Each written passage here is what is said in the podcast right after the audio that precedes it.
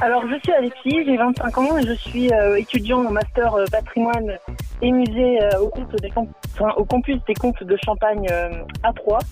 Et euh, nous organisons une soirée culturelle le vendredi 8 mars au campus pour promouvoir justement un kit pédagogique qui nous a été transmis par le musée du Louvre.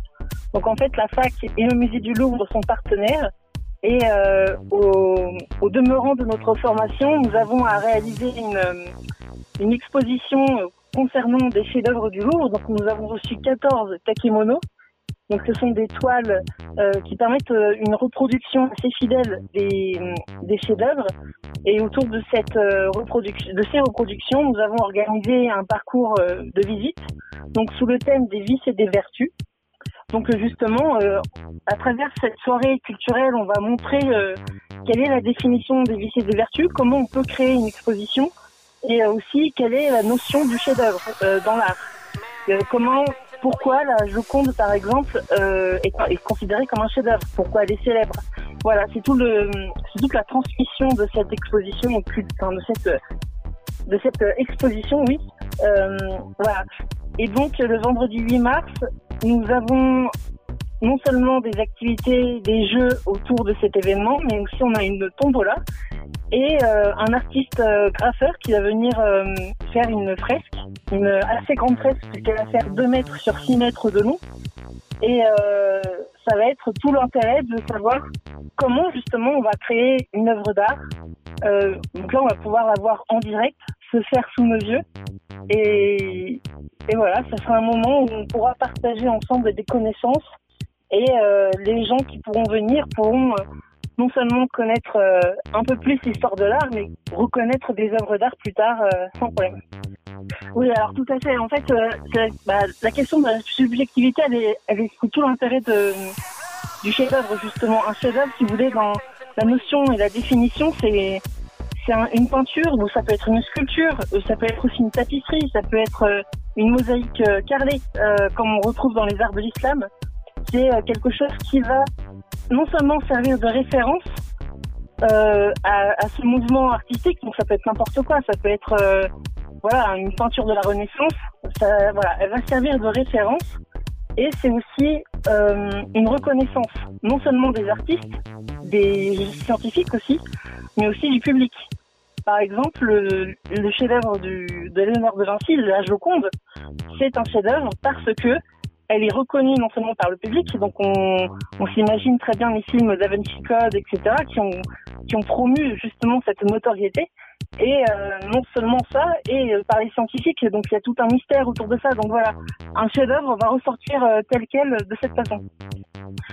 Ah bah après ça, ça dépend de, de la façon dont il a vécu. C'est les, vous savez, vous- les gens aiment bien les, les histoires un peu romanesques.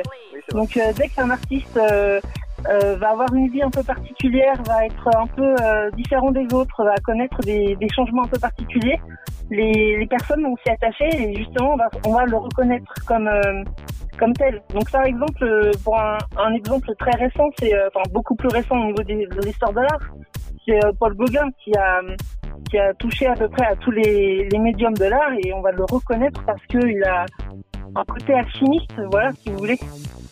Alors, ce sera des animations imaginées euh, et mises en œuvre par les étudiants.